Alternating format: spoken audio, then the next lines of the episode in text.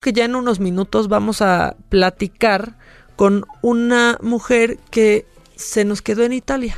Se quedó en Italia, ella estaba en Florencia, este, y, y pues iba a estar porque tengo entendido que ella estudió allá y fue a visitar amigos y a tomar un curso, ella ya nos, nos, lo, nos lo platicará, y de pronto pues le tocó esta, esta situación, ella estaba en Florencia, eh, tenía que dejar su Airbnb justo hoy, que es 13, y se movió porque, porque, vamos, se tenía que cambiar a otro lugar, pero empezó a ver esta situación en, en Italia y se acercó a la, a la embajada y ellos, a la embajada de México en, en Italia y ellos le ayudaron a encontrar un vuelo nos va a contar toda su historia, porque si usted, si, si Ebrard dijo que fue todo un periplo traer a Evo a México, eh, creo que también fue un periplo lograr que Fernanda Martínez regresara, regresara a, a, su país, le cancelaron el vuelo pues no sé cuántas veces, pero mejor que nos cuente ella con exactitud, porque aparte lo iba, lo iba reportando muy bien desde su cuenta de Twitter. Fernanda, ¿cómo estás? Hola Maca, ¿cómo estás? Bien, ¿estás, ¿estás un poco mormada o te acabas de despertar porque traes jet lag? Para saber. traigo un jet lag este, importante, sí. Oye, yo estaba dando un poco de contexto, Fer, de, de, todo lo que, lo que te pasó. Ya dije que estabas allá porque te fuiste a estudiar unas, un, a tomar un curso breve y a visitar amigos y de pronto pues te encontraste eh, atrapada. Quiero que nos, que nos cuentes todo desde el principio y que nos platiques cómo viviste esta situación como mexicana, pues atrapada, entre comillas, en Italia. Sí, bueno, yo llegué la semana del, eh, me parece que es como 20, por ahí de, de febrero, y, y, fue muy chistoso porque yo llegué y no había nada. Quizá un, un día después había tres casos y a los tres días ya eran 200 casos y eso fue lo que empezó como a asustarme porque y sí muy muy localizado estaba en el norte y de pronto ya era hay un caso muy cerca de tú estabas en Florencia. Yo estaba en Florencia en la zona de la Toscana que no era zona roja y de un día a otro ya el país entero era zona roja. Ok.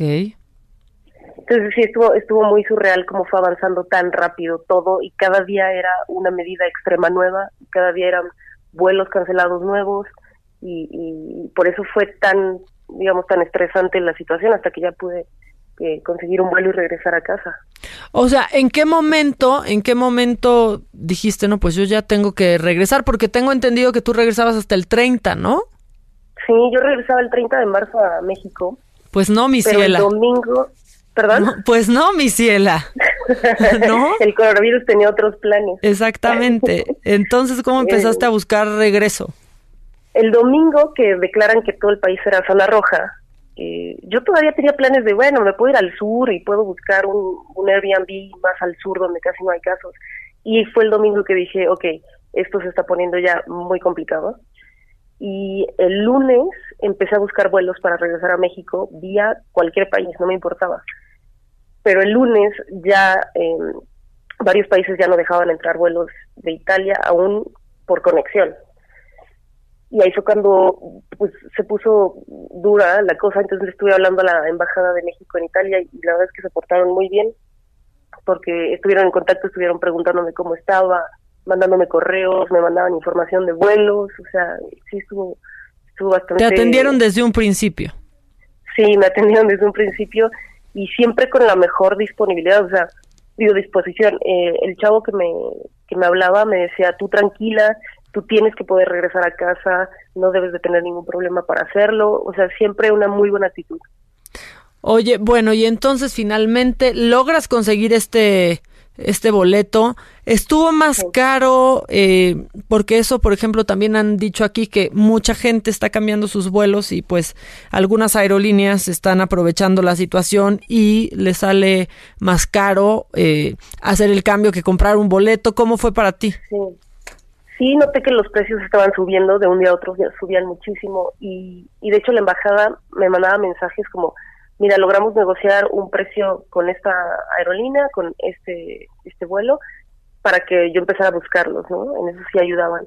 Y el vuelo que compré, aunque estaba considerablemente más caro de lo que yo esperaba, era la mitad del vuelo de hoy, vaya. O sea, el vuelo de hoy o de mañana creo que hay un vuelo a México. Sí, estaba mucho más caro.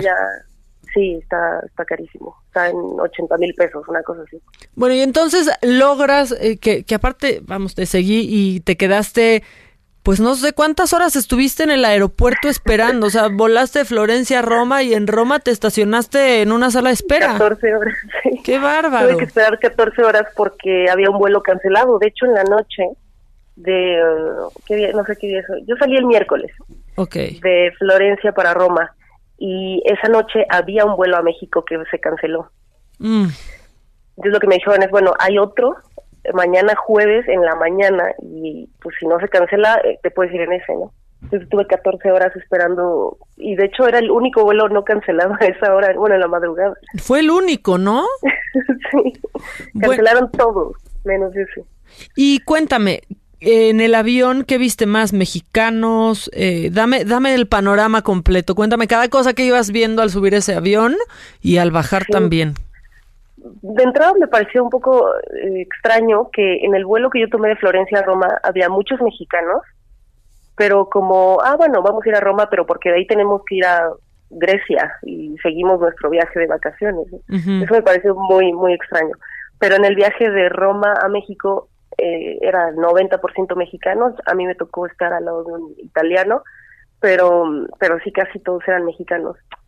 Oye, y al llegar, eh, que aparte me imagino el, ambiente en el vuelo pues sí ha de haber sido un poco un poco tenso y supongo que gente con tapabocas y, y, demás pero al llegar qué medidas eh, tomaron las autoridades cuando llegó ese ese vuelo sí todos en el avión todos los pasajeros tenemos cubrebocas y los del los sobrecargos nos estaban pasando eh, de repente toallas no para limpiar la superficie sí y cuando aterrizamos eh, un silencio absoluto, no había nadie hablando, muy, muy, muy silencioso el aterrizaje.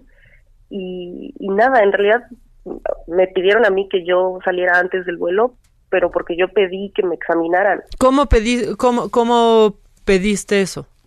Eh, mi familia se puso en contacto con las autoridades del aeropuerto antes de que yo volara a Roma. Ok. Y, y ellos pidieron que por favor a la pasajera con mi nombre eh, la, la revisaran porque era yo un posible caso de coronavirus, ¿no? Ok. Y, llegando, me vocean en el avión, así de, este, pedimos a la pasajera que por favor se presente. Evidentemente el pasajero que iba al lado de mí, bueno, me dio la mirada más horrible del mundo y, este, y ya pude salir del avión. Me acompañaron a la oficina de sanidad internacional y me checaron, digamos, presión, respiración, síntomas pero a todos los demás del vuelo simplemente les tomaron la temperatura y adiós. O sea, la temperatura al salir del avión y listo. No no los apartan como como a ti porque esto lo pediste, bueno, lo pidió tu familia específicamente. Ese no es un procedimiento que se que se dé en general. No, me parece que solo les hacen, por lo que escuché con, con las chavas que estaban examinando, es un par de preguntas que cualquiera puede mentir, te hacen, te toman la temperatura, y, ya te dejan te dejan pasar. A mí, digo, y me trataron increíble la doctora Areli, creo que se llama, súper buena onda, pero sí me pidió dónde estuve cada día, qué hice cada día, con fechas, con lugares, para que si yo sí salgo positivo en un futuro, sepan dónde estuve y, y qué hice. ¿Qué, ¿Qué, medidas debes tomar? ¿Qué te dijo? Porque ahorita, bueno, ella eh, no es como que te hizo la prueba, sino que te hizo algunas preguntas eh, y te checó, ¿no? Checó que no tuvieras temperatura, que tus pulmones se escucharan bien. Pero ¿qué recomendaciones te dio y sobre todo, ¿te puso en cuarentena? Sí, me dijo que tengo que estar 15 días metido en casa. Y, de hecho, la prueba no me la hice. Yo pedí que me hicieran la prueba y me dijeron, si no tienes síntomas, no te vamos a hacer la prueba así está la situación. Okay. Y las recomendaciones son que me quede yo en casa, que no tenga contacto con muchas personas y que si en 15 días no tengo ningún síntoma, yo ya puedo salir de aquí. Ok, bueno, pues a esperar entonces 15 días. Así es, y espero que pues, durante ese tiempo no pase nada. Y te sientes bien, esa es la verdad. Sí, y muy positiva. Espero que así siga, siga pasando los días. Qué bueno, qué bueno que seas positiva en todo menos en coronavirus, Fer. Eso es lo único que no quiero salir positiva. Oye, pues muchas gracias, ¿eh? Gracias por contarnos pues este paso a paso. Yo pensé que te hubieran hecho hecho la prueba, pero qué bueno que nos cuentas cómo es este procedimiento y sobre todo que es porque tú lo solicitaste, no no no está pasando eso con eh, la gente que que llega, ¿no? Exacto, al parecer es algo voluntario por el momento. Bueno, pues muchas gracias, Fer. Este, estamos pendientes de estos 15 días. Eh, guárdate, por favor, sí te pedimos que, que te guardes este, responsablemente y sobre todo, bueno, pues deseamos que estés muy bien, que seguro así va a ser. Muchísimas gracias, Maca. Te agradezco el espacio y bueno, ya te estaré informando cómo sale todo. Ya está. Te mando un abrazo, Fer.